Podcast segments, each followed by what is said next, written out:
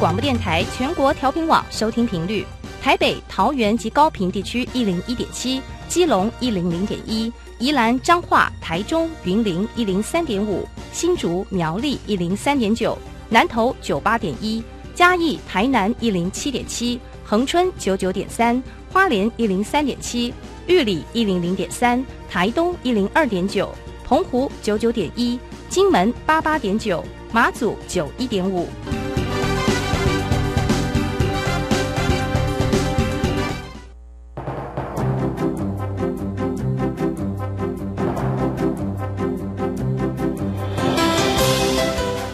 湾的教育要怎么做才能使孩子面对未来的社会呢？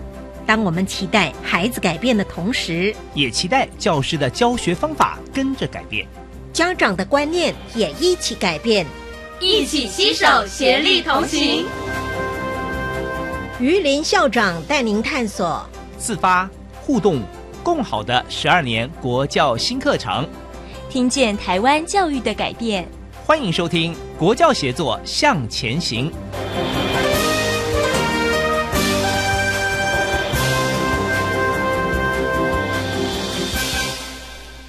各位听众晚安，现在您所收听的是教育广播电台专为十二年国民基本教育新课程所规划的系列节目。呃，这个节目固定在每星期三晚上六点零五分为您播出。我是节目主持人于林。今天我们要谈的主题是普通高中跨领域特色课程啊。一零八新课纲在高中课程结构方面的改变很大。但是呢，我们很欣慰的看到，在高中前导学校的努力下，许多的优秀老师，他们投入了创新研发，开设各类型的特色课程，带给我们的学生新的体验和新的学习成果。我们会在未来节目中一一为您介绍，来分享给听众和其他学校。好的，现在我们先来介绍今天上节目的两位贵宾。首先为您介绍的是高雄市立陆竹高中的国文科王丽月老师。王老师您好，主持人好，全国的观众大家好，我是来自陆竹高中王丽月，我是跨领域的召集人。好的，谢谢您。呃，接着为您介绍的是陆竹高中施秀玲施主任，他目前是呃学校的图书馆主任。施秀玲施主任您好。嗯，主持人好，还有全国的听众大家好。好的，呃，因为施主任这个施是比较特别哈，是不是？呃，您能够说一下这个字怎么写？哦，我的师是老师的师，所以其实就是当老师是最好的。那因为我的家人，呃，我爸爸还有我姐姐都是当老师，所以。就是，就真的感觉就是，就是注定要当老师的。所以，呃，信的非常好。对，整个家族都是当老师，是都在呃教育界服务。那为了栽培我们的学生而努力啊。那是不是也请施主任介绍一下陆竹高中？好，呃，我们陆竹高中是刚开始是国中部，那大概有六十三年的历史。哇！那高中部的部分是在民国八十八年的时候封准成立，所以我们学校是属于一个完全中学。那国中部大概有四十二班，高中部有二十一班。嗯，对。那我们是比较位在高雄市的北区，距离台南其实有就是比较近这样子。哦，比较近。好的，我们知道现在高雄相当大。对。呃，刚刚呃在谈的时候，呃，我我也请教了一下施主任哈，嗯，就说在我们面对十二年国民基本教育，在这一段时间以来哈，像贵校是不是做了一些准备跟规划？是，呃，其实我们学校的准备还蛮长的时间哈，因为我们学校是少数能够走过高中优质化十年的学校。哇！我们从民国九十六年的时候开始就在进行高中优质化，然后均质化的这个计划也陆续都在那个办理当中。那呃，优质化在前两期。九十六年到九十八年的时候，其实都是以老师的真能打底为主，然后第二期也主要是在那个教师专业发展评鉴那个地方在琢磨。那呃，一零三年的时候就有所谓的特色领航的这个部分。因为我刚刚这样听，你们等于是全程参加高中优质化妆，对，从元老一直到今天嘛。是，那我们真的要给贵校很大的表扬。谢谢。那是不是您也可以谈一下，就是说？在整个这样的规划上面，您可以广泛的谈一下，包含空间啊、硬体设备、规章制度，或者老师的专业发展成长等等。嗯，其实就是刚开始的打底，到一零三年的时候，我们开始有像丽月老师作为领头羊的这个跨领域的课程设计。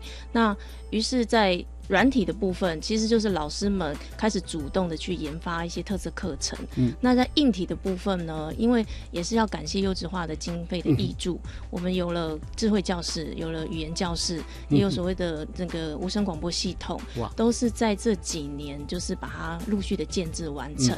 然后因为也配合学校的一个发展，我们要要发展那个创客基地，是。制造中心的这个部分，所以这两年也都在做生生活科技的那个教室的建制。嗯嗯，所以这样听起来哈，呃，陆竹高中在这个方面的准备还蛮全面性的。是啊，对，特别是刚刚所提到的一些呃新的新颖的设备的引进，它其实不是为设备而购买，不是，而是为了课程发展跟学生学习的需要。来建制。对，那因为像在一百零三年的时候，其实我们也有跟这个行动学习，就是有些申请计划，那每个学生都会有一个平板电脑，让学生可以就是自主学习的这一块。那另外我们的智慧教室也有所谓的资讯车，那个也都是在做新课纲的一个准备。好的，这样听起来好像这个前途一片看好。非常的光明哈，谢谢。那但是呢，我们当然也会知道说，呃，在整个学校的这样的一个进步的过程当中哈，很必然的嘛，我们一定会碰到一些困难嘛。那是不是主任也可以待会儿谈一下，就是碰到是哪些困难？嗯那这些困难呢，我们又是怎么样的一一来应应？我们不要讲说克服哈，就最少是面对这些困难，然后试着去调整啊，改变，甚至于解决。对，因为呃，刚开始新课纲在一零三年的总纲的公布之后，其实大多数老师应该都是属于观望的状态，就想说，呃，反正山不转路转，我我就是我就以不变应万变这样的态度。那但是后来，因为有陆续有一些老师去投入特色课程的发展之后，那观望的老师他就会觉得，嗯，我是是不是自己也该开始动？所以其实刚开始比较难推的那部分是老师的心态，他会觉得说不关我的事，或者是说反正。那个考试又没有变，我为什么要做改变？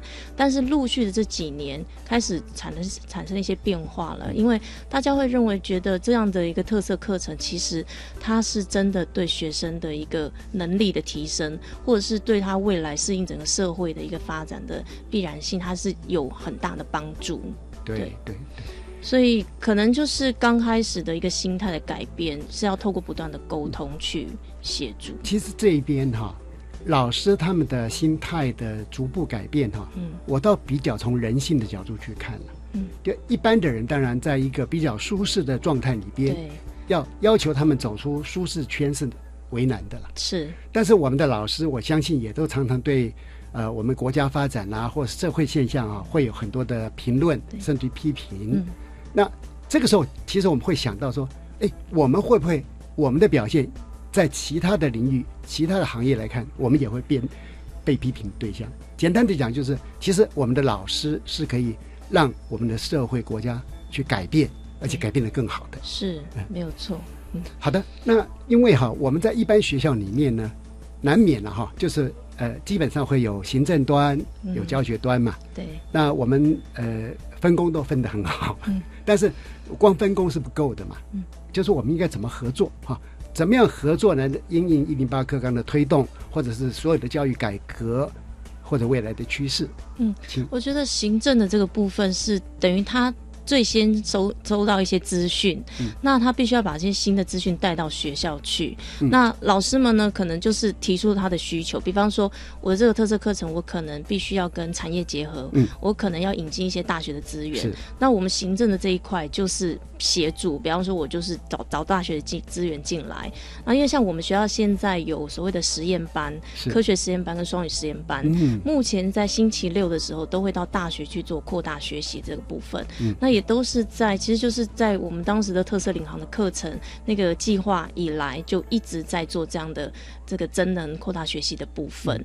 然后，当然，因为我们学校距离陆竹科学园区很近，嗯，所以其实附近的产业的那个，我们也有呃所谓的产业产学合作班，然后就是跟附近的川湖创意还有刘家修养护中心，他们就是有一些合作这样。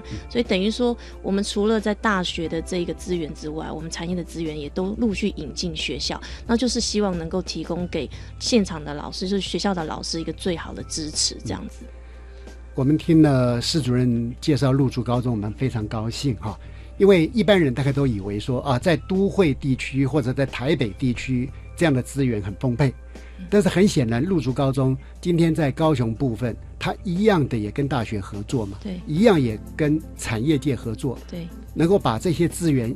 引进校园，同时让我们的师生他能够前瞻到未来世界的改变啊，这是非常让我们开心的哈。呃，接着想请教一下王老师哈，因为呃我们的这个跨领域特色课程啊，特别是在贵校，它是以什么为主轴？哎，好的，主持人还有呃各位那个听众，大家好。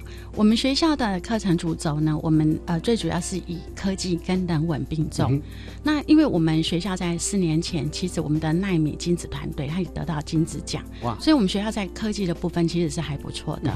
那后来我发现说，我们的逃避，我们学校校园里面的大门口有一面逃避，嗯，那他呃右手边是科技。那它的左边的图像是人文，是。我们学校一直在人文这一块是一直没有被发展的。是，然后再又因为呃整个社会的那种变迁，然后我们就觉得说，你光是有能力的孩子，可是你的人文素养不够，嗯，你对你他是能感的，对，所以因为在这种情况之下，我们就说，哎，是势必要发展人文，嗯，所以我们就把科技人文把它并为我们学生必须要首重的。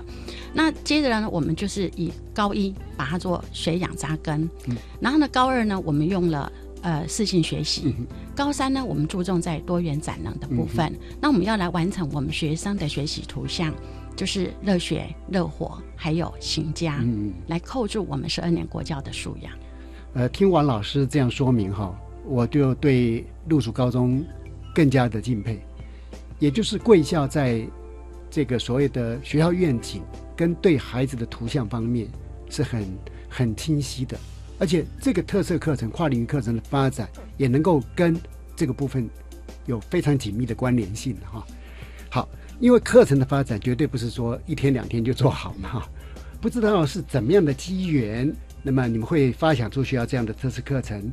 那么从酝酿啦、萌芽啦到成熟啦，哎，它中间的历程是怎么样？好的，嗯，这应该是从我们一百零二年就可以开始讲起。我们当时有均值化，还有优质化。嗯，那那时候我刚好也当行政，嗯所以我一直在乱这个人文这一块。嗯，后来发现说，哎，光是只有活动的导入其实是不够的。那后来我卸下行政以后呢，就接了导师。那我想说，我们班的孩子不是只有升学，我希望他是在软性的人文的那一块、人格那一块是要很好的。那所以呢，我们就有几个同事啊，哈，就是说，呃，同班的那个就是任课，我们就会开始想说，我们要怎么样给我们的孩子不一样的一个学习，这样。那我们有一个普通班的老师，他会觉得说，我们班的孩子学测一定会考不好，可是他们将来出去工作可能也会有问题，因为态度不对。所以后来我们就几个协商，就说，哎，那我们是是转换一个方式，我们把他带出去。所以我们后来就是呃，透过我们有三个班级的导师一起办一个走走读的课程。然后呢，我们把联络几个班，然后呢，我们的任课，然后呢，我们这样去处理，所以我们就后来就发展出我们一个呃，就是学习手册的一个活动方式，然后让孩子完成了绘本，它有别于他的。课程的学习，因为他一定要做到知识的活用，嗯那所以透过这样子，我们就说，哎，颇受好评。那后来在一百零三年呢，因为我们又配合优质的话，我们就写了教案，所以这个教案又得到特优。哇！所以我们就觉得，哎，很棒，因为孩子回馈也很好，我们看到他不同的学习的那种成就感，那他有一个多元展能的机会。嗯那我们觉得说，哎，我们应该再持续下去。那学校也看到我们这样，他就对我们很支持，然后所以他就呃，就我们就有同仁就先发展。所谓的呃选修课程，他们就透过我们这样的去发展，那后来就慢慢在酝酿成熟。那走到一百零五年，我们就发展了五门的特色课程。哇，那贵校的呃进进展是非常神速的。因为在一百零五年已经有五门这个特色选修课程能够开发出来嘛，哈。嗯嗯。那当然，呃，在这一块的话呢，我们知道哈，一个特色课程呢，它很难由一位老师单打独斗来完成嘛。嗯。特别是跨领域的课程呢，它一定变成要有跨领域的教师社群。那不知道说，在你们的课程研发跟当时哈这个支持的这个教师专业社群中间呢，他们是呃如何去形成的，如何去运作的，如何产生的跨领域的特色课程？好的，呃，我们刚开始只是私底下在那个办公室运作，那我们可能会利用那个下课时间或者大家没课的时间，然后就讨论一下，比如说，哎，我的学习单怎么要怎么做？那我要出什么样的题目？那比如同仁之间，像我们数学老师，他就说啊，我怎么出题目啊？我我我我的数学怎么到那个走读活动里面？然后后来我们就会帮他，大家都会脑力激荡。是，那像我们就会建议他说：“哎，你可以算那个数学啊，不是有那个所谓的那个我们在算那个像人家建筑工法，那他必须要有呃，像建筑工程师，他一定要用到那个数学的那个计算的能力。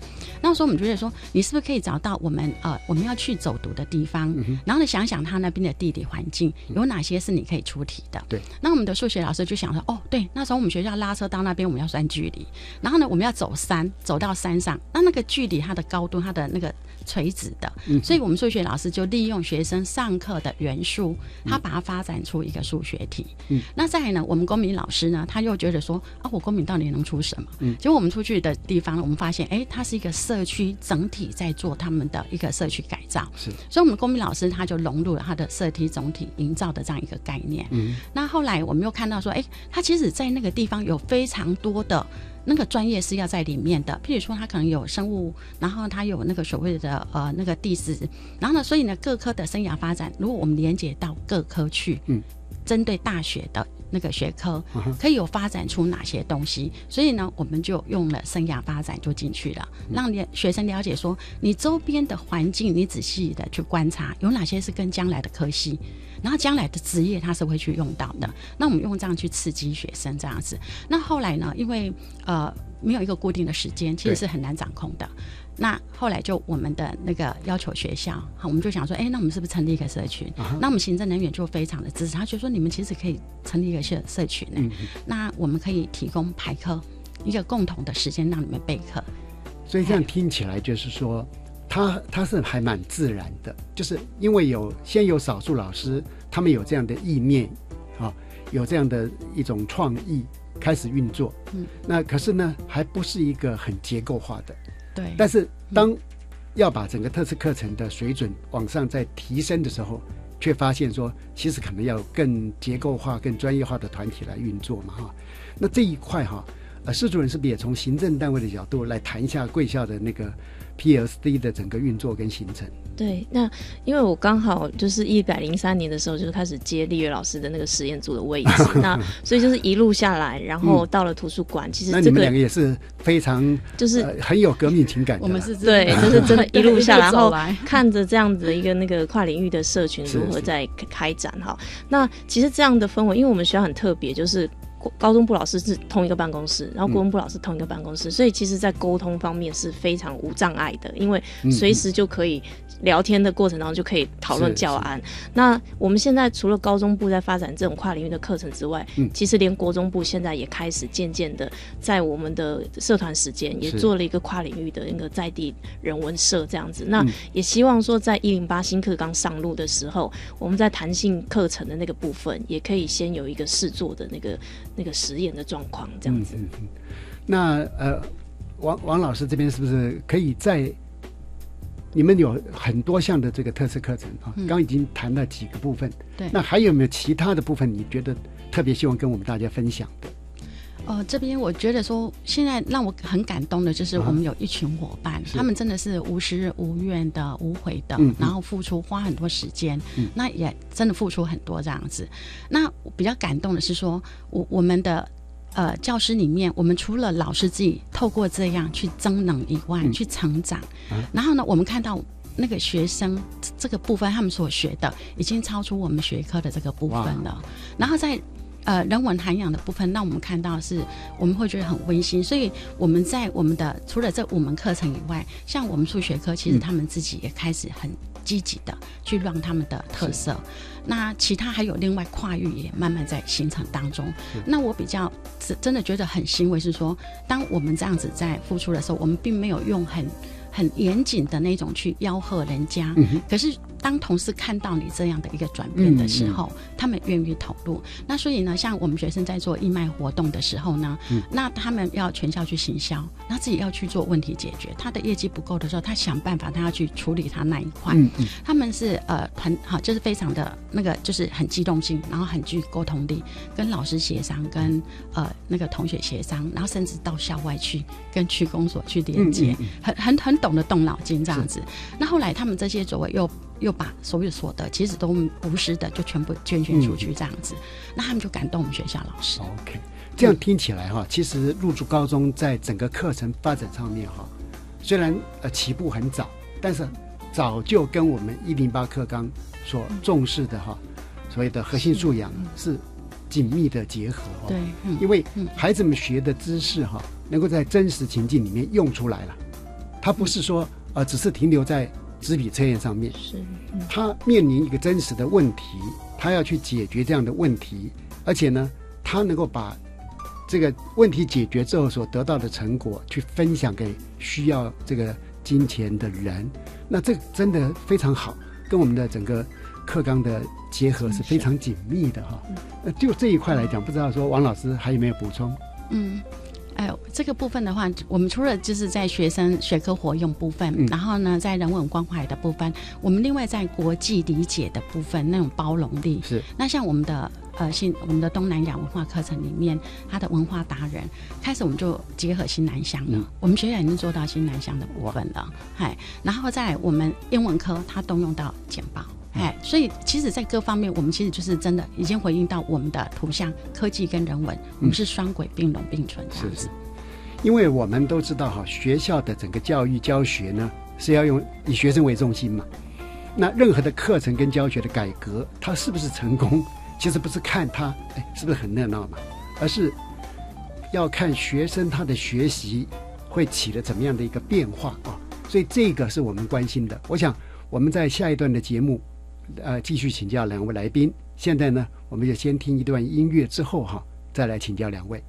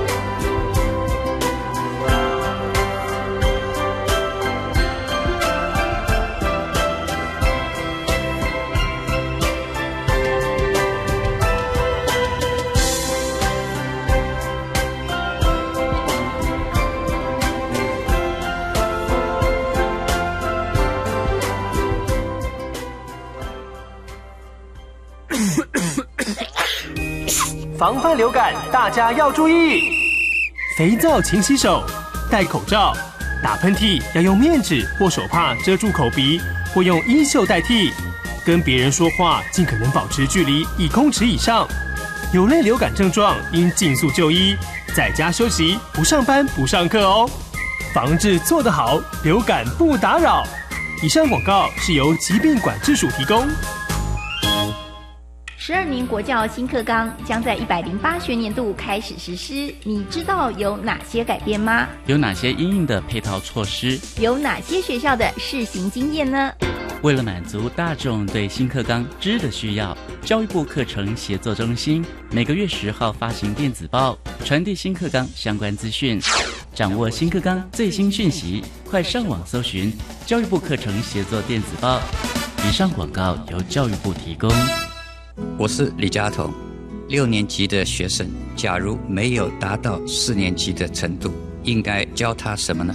当然从四年级的课程教起，唯有如此，孩子才能学得会，又有成就感。这就是因材施教。博幼基金会提供国中小补救教学教材免费使用，邀您共同支持。邮政划拨二二四八二零五三。或洽博幼基金会网站。大家好，我们是台湾弦乐团，我们都在教育广播电台。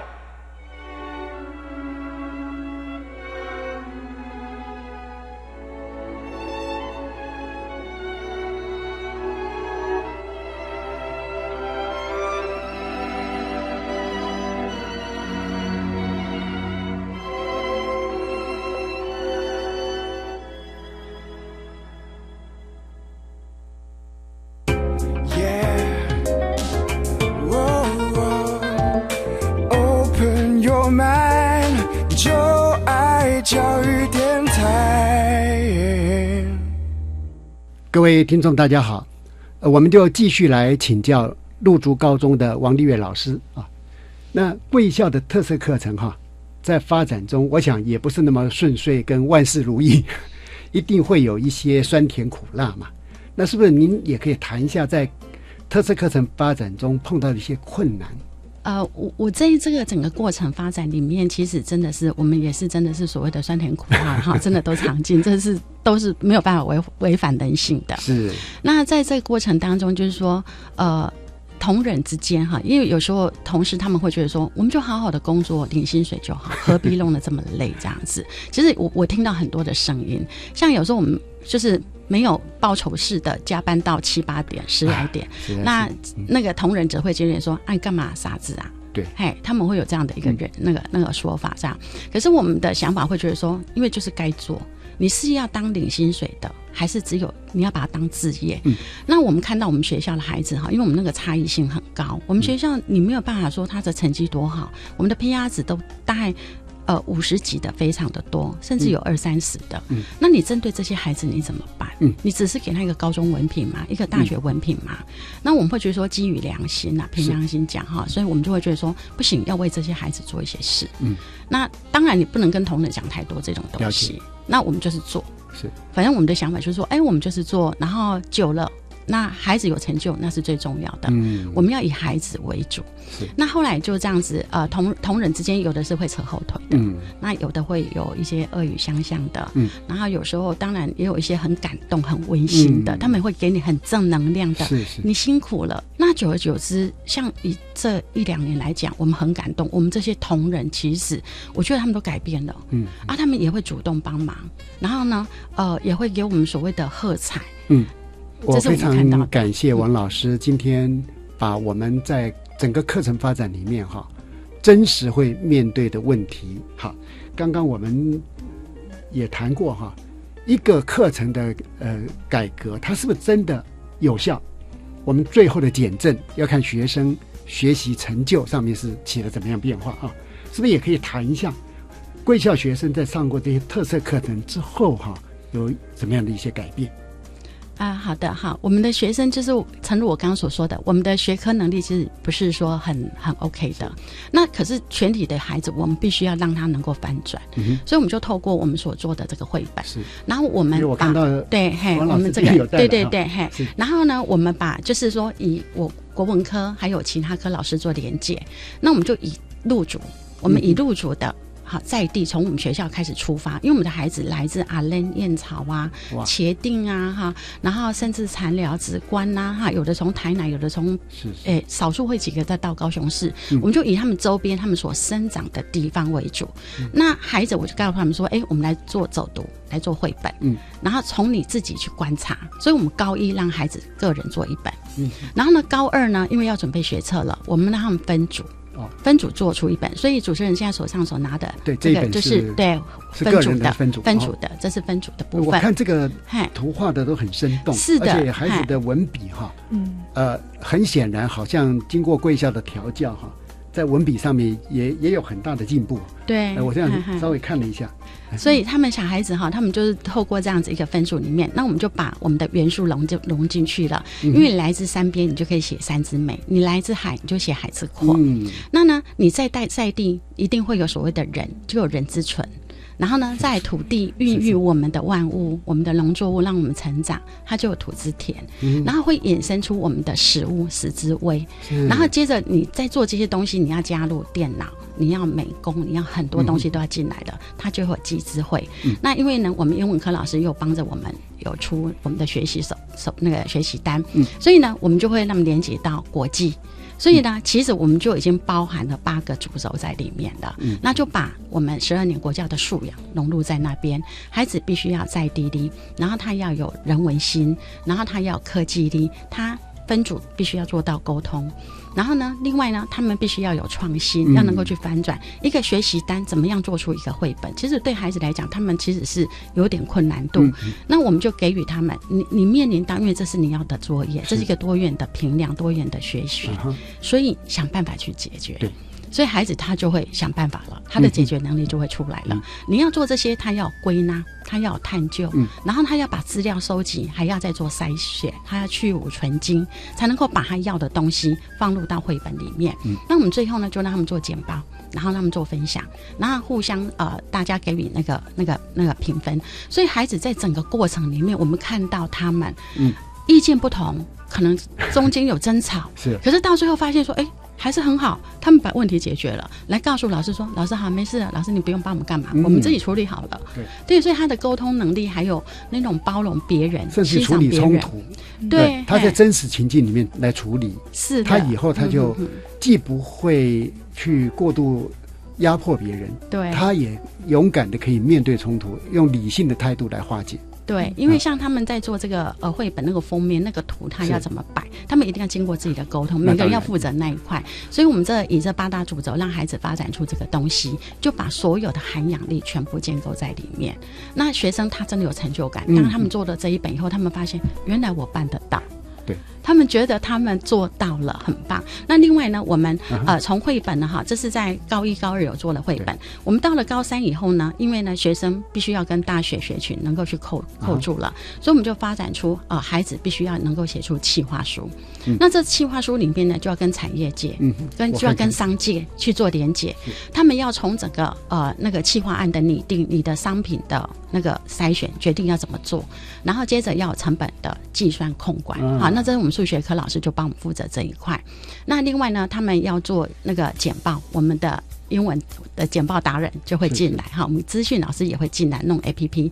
所以整个过程里面，让孩子到外面去参加所谓的职校学生专门在参加比赛的创业个案比赛。那我们高中生。就也参与了，所以我们的目的就是让我们的学生有高中的学科素养，嗯，可是他又有能够职场上的那样的一个能力。那因为你你到大学去的话，我们学校的学生大概有一半以上都是走商业类科，因为我们有社会组，好，社会组占了一半以上这样子。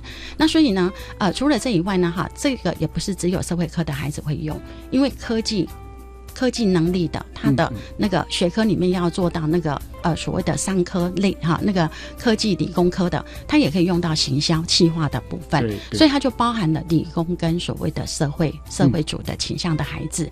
那孩子呢，在这个表现里面呢，他们觉得我把不可能的事情我做到了，嗯，真的无形中孩子他们的自信心，然后呢，他们对自己的价值观。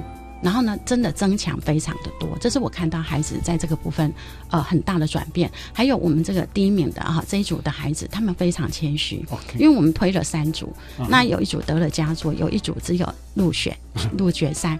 可是他们做了一个影片，里面说呢，不是只有第一名哦，还有其他的，他们也很棒哦。那因为呢，在整个比赛过程里面呢，大家要互相脑力激荡，哎，他们这一组呢也会分享我们一些 idea，然后让我们成就我们，让我们去。当第一名是，所以我觉得这种感恩的心，懂得欣赏他人，然后共享，其实就福音了我们所谓的生年国教里面的，我们要有自发，然后呢，我们要有互动，尤其是共好。对，嗯，我觉得我们的孩子做到了，嗯，所以这也让我很欣慰。对，好的，那。呃，我我再补充一下，还不好意思，因为呃，我们当场那个比赛的评审有一位是那个业界的那个哈那个联盟的一个那个副会长，他就呃表示说，如果我们这一组他愿意马上创业，他愿意让他去参加两百万的那个创业基金的那个所谓的那个比赛这样子，所以非常的对他们很青睐。也就是说。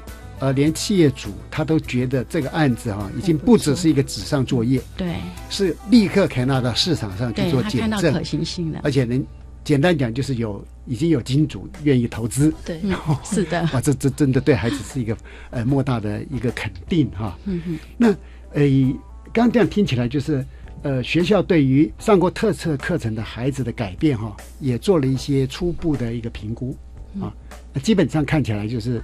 他在比较多的向度上面，孩子都有一些正向的成长。嗯嗯，啊，听起来贵校在这些特色课程上面哈，已经发展这么多年哈。对。那但我们一零八课程实施的时候，呃，中间有一个是校定必修的课，嗯，那也有跨班的多元选修的课。那不知道这方面哈，呃，施主能不能谈一下，在过去的努力对这两个课程结构能够带来什么样的影响？好，因为像我们这个呃刚开始的发展是以多元选修为主，然后他们不断进行滚动式的修正之后，我们在今年的这个会议上面也也确立说，我们大概是用达达人学堂的方式作为我们的校定必修，然后四个学分，然后这个达人学堂的重点是放在素养力，也就是说学生在学完这样的一个特色课程之后，这个校定必修之后，他要有写作力，他要有创意力，他有创新力，还有表达力。跟文化包容力、行动力这一些，所以等于说就是以福音这个新课纲的素养能力的这个素养导向的这个部分，我们来做校定必修。那另外其实还有其他的像弹性课程或者是这个团体活动的这个时间，我们有做了一些初步的规划，而且在今年的高一，我们有做试行的这个动作。所以其实一切一切的准备都是在为了新的课纲上路的时候，我们能够。很平顺的去接轨，而且真正的，因为我们学校的学生可能不是那种顶尖的学生，是，但是他们能够在离开学校的时候，能够带着一些能力是走出学校的，然后也可以对这个社会做出一些贡献，这样子。其实从贵校刚刚的课程发展，我相信哈，呃，在地的学生如果他愿意留在哈入主高中，或周边的孩子愿意到入主高中来就读，贵校都有能力哈。把他们的整个学习水平呢带到一个更高的境界啊。是。那么关于刚刚这种呃，因为校定必修哈，呃，其实它是相当能呈现学校的办学特色嘛。嗯。那当然，以贵校来讲这么投入，会不会说呃，老师们对于校定必修也会有很多的不同的想法？嗯，当然哈，因为啊，每个老师都会觉得说，哎，我我他。有时候还会有一点本位主义，但但是呢，我们经过我们都沟通他们哈，就说你所有的校本现在的特色课程一定要做到纵向跟横向的连接。纵向就是你自己本科、你的学科给孩子的什么样的能力，怎么样让他去活化。那你回归到其他的横向，你要跟其他科能够做连接，做到跨域跨界。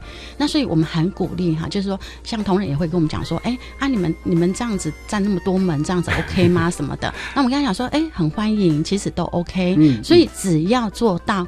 呃，把纵向跟横向能够做连接，连接到孩子他的素养能力，然后呢，呼应我们未来的二十一世纪的关键能力的话，都 OK，没有说谁一定要占多少这样子。那我觉得我们同仁都还蛮理性的，他们也都还蛮愿意去尝试，然后互相去呃，就是说取得一个沟通这样子。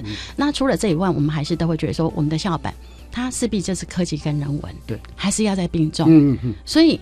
跨域里面，校本里面是每个老师都可以上，所以我们研发出来的东西是大家都可以分享，而不是独门独户的在那个，所以这是我们的精神。所以哈，如果我们的校定必修像刚刚两位所说的哈，那就一定是校内的有这个专业发展社群来研发，来支持这个课程的永续发展，而且呢，也能够把成果分享给所有要开课的老师。嗯，对，这样的话。这个校定必修，它不但品质很高，也可以在学校哈永续生存的，哎，绝对不会说啊，因为有少数开课老师，呃，特殊原因不能开课，那这一门课呢，可能就会那么走向萧条啊。对，那这个部分我再补充一下哈，因为其实我们这些课程都已经有做了 SOP，可以做传承了，它就是可以一个新传的课程这样子。嗯。都已经考虑到了，非常好，没错，谢谢。好的，那是不是呃，接下来请两位做一个我们今天的讨论的议题的一个呃总结？那我想先请施秀玲施主任啊来为我们做总结。好的，嗯。我觉得真的是反走过必留下痕迹。嗯，就是你在过去虽然呃在执行计划，虽然在创新这些课程的时候，会遇到很多的困难跟挫折，嗯，但是当你回过头来再看那段辛苦的过程的时候，你会觉得其实都是值得的，因为我们的学生的能力真的是有被提升。然后我们也不是就是觉得说啊，你成绩一定要多好，上了什么多好的大学，而是说他真的具备解决问题的能力，他真的能够去面对未来。多变的社会，他能够去适应，对我觉得这是，嗯，就是还蛮感动的那个部分。是，所以呃，施主任身历其境哈，我相信在贵校这样的一个环境里面哈，会让您虽然辛苦，但是您会觉得很有成就感。是对。那接着是不是也请王立月老师来做一个总结？好，谢谢。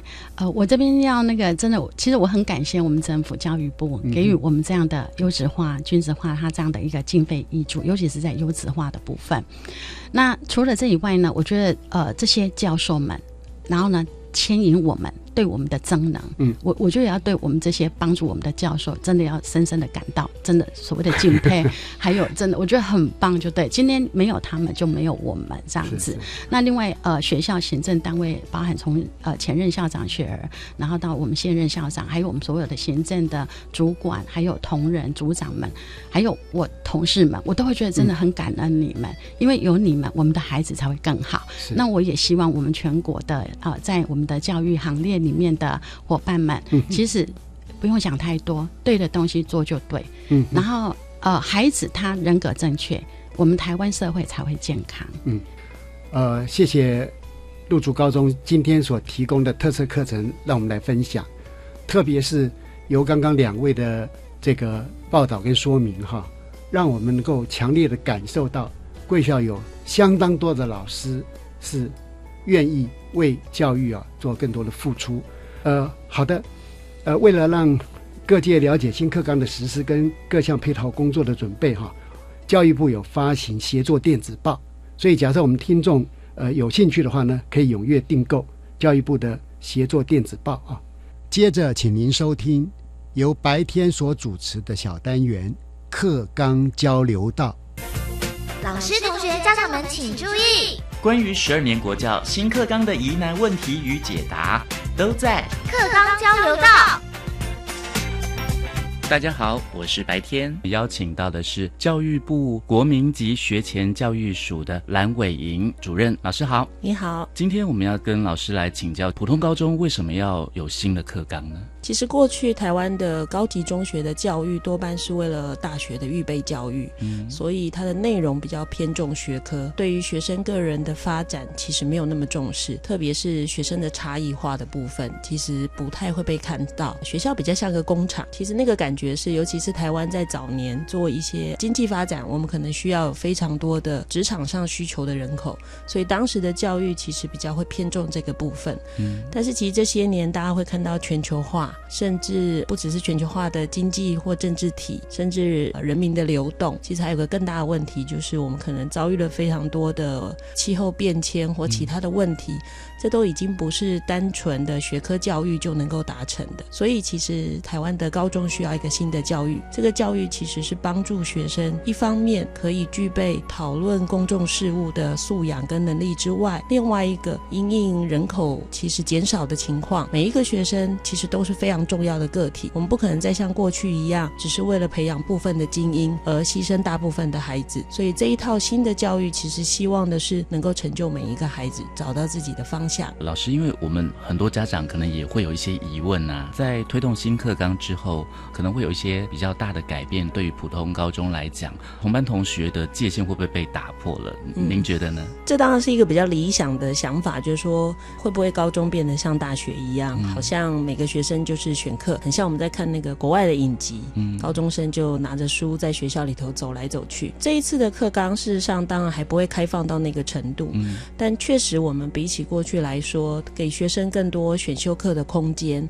因为学生要修的学分有一百八十个学分，嗯但其中有六十二个学分其实是有选修或者是不一样的课程。嗯，相对来说，大概三分之一的选修课程里面，对台湾来说已经是一个非常大的不一样了。当然，这些课程其实我们的期待是学校能够真的做到跨班选修，也就是说，我可能在必修的学分部分让学生在原班上课，但是未来在选修的时候，学生不需要像现在的高中生，好像学校帮他配好了啊，哪一些孩子就是吃哪一些套餐。嗯，每一个孩子其实可以选择自己喜欢的，这样就可以帮助学生做一些适性的探索。换个角度来想，我们过去会希望所有的孩子学一样的东西，然后我们再做一样的竞争。可是未来反而可以鼓励家长，可以越早开始发现孩子的潜能，那能够让孩子进入高中之后，开始往着自己有优势。的方向做发展，而不是像过去我把所有的时间拿来读所有的科目，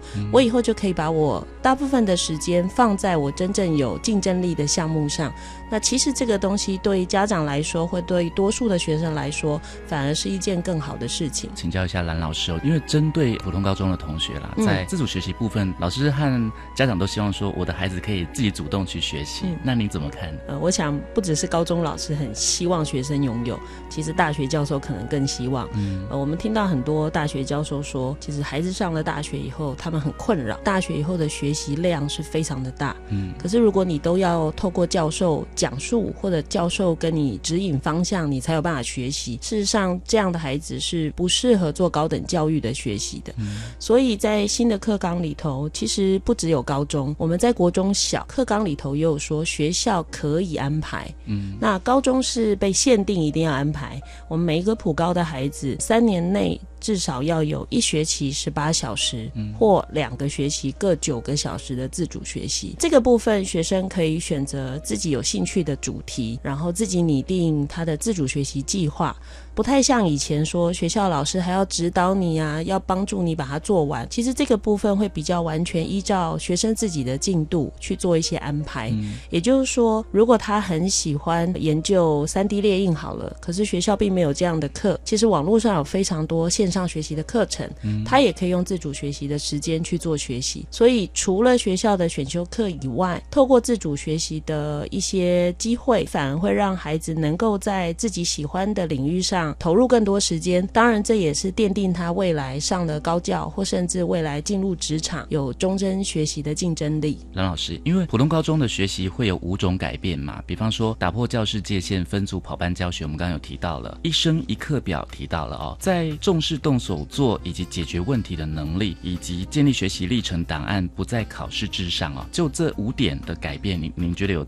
特别需要家长或同学来注意的？其实分组跑班教学跟所谓的一生一课表，它是比较相同的概念。嗯，哎，其实非常多人会担忧一生一课表是不是学校会大乱？坦白讲，每个孩子只要有一两堂选修课不一样，对，事实上每个孩子课表就不会长得一样。但是课表所谓长得不一样，是内容不一样，但那个时间点在做什么事情，应该大部分孩子还是相同的。嗯，这里头如果要跟过去的学习最大的不同，就是跨领域课程。嗯，因为台湾过去其实尤其在高中教育，它比较是大学预备教育。嗯，其实老师们比较习惯的是上学科专精的课，跨领域课程其实是全然不同的。它可能需要跟别的不同科目老师之间合作。再来还有一个就是我们的老师可能需要扩大自己的视野，比如说有的老师可能会开国际议题的课，那国际议题其实就不会是单一个领域的课，对，它可能会涉及到自然科学，或者是经济发展，或者是政治，或者是文化的理解。所以像这类的课程，其实在新的教育里头最重要的意义是它才符合真实的情境。嗯，因为其实离开课本的世界之后，进入真实世界，你就会发现没有一件事情是独立属于哪一个学科。所以如果我们的学生在中学阶段就有机会去接近这种真实世界的样态的知识的话，他未来才有可能真的处理真实的问题。当然，还有一个就是动手做。他认识了这样的事情之后，我们其实现在的孩子，我们发现一个比较大的问题是，他们其实实际做的能力不强，他们想的能力很强，他们会有很多想象。但是，怎么样把想象变成一个真的事情？特别是如果是一个真实的事情，当他要动手解决的时候，就不会是一个人做。唯有在真的情境里头要解决问题。我们的学生才有可能真的去跟别人做所谓的合作，嗯，然后所谓的沟通跟分享，那这些都对于他们未来不管学习或进入职场，其实都很重要。那当然，因为有这些课程之后，学习历程才有意义。因为其实现在大家都会听说大学申请入学会看备审资料，然后我们都把它变成军备竞赛，好，大家都很担心说是不是家里经济环境好的孩子资料就很丰富很好。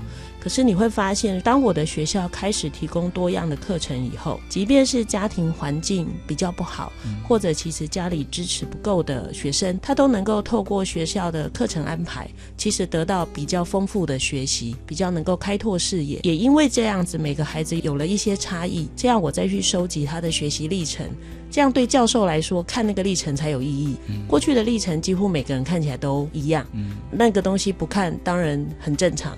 所以当未来我们所有的学校都认真的在发展课程，学生也适性选课以后，大学如果做申请入学以后，就更有除了成绩以外，可以评估学生是否适合进入这个科系学习的一些指标。嗯哼，最后要请蓝老师来为我们总结一下，对学生学习会更好吗？在一零八课纲实施之后，课纲上路以后，因为我教高中二十四年了，我们看到非常多的高中生，事实上并不是没有学习能力，只是因为他们必须面面俱到。比如说，现在的孩子在面对学测要考十科，未来如果我们大部分的升学进入或者学校的学习不再只有单一个维度去看孩子的时候，其实这些孩子们就会更有勇气去面对一些挑战，再做一些不同的尝试，尤其。其是当学校的课程不是只有讲述法，学校的课程里头更多的讨论、更多的合作跟实作，我们才有机会让学生能够看到彼此除了学科之外的优点，才有可能让孩子们会想要去尊重跟学习跟欣赏别人，因为照顾别人、体贴别人也是一个优点，或者是能够领导大家，如果能够整合，那很细心，这些其实都是非常重要的人格特质。当一个学生的人格特质能够在学校的学习过程中被同学看见，甚至被老师肯定，其实这对孩子的学习动机的提升是非常的重要。希望透过这次课纲，如果我们有机会打破过去用学科来标记学生、决定一个人的价值，像现在我们在讲到学生无动力啊，然后这个世代都走小确幸啊，我想这个才有可能真正的消除。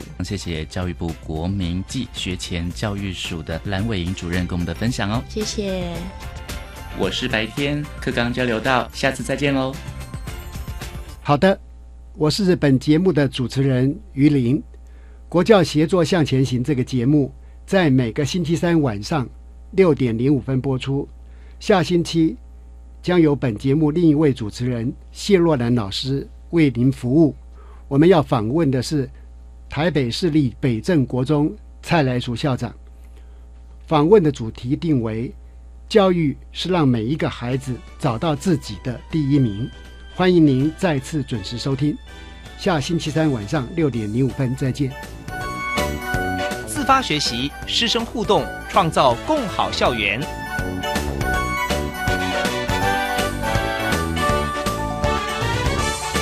国教协作向前行节目由教育部提供。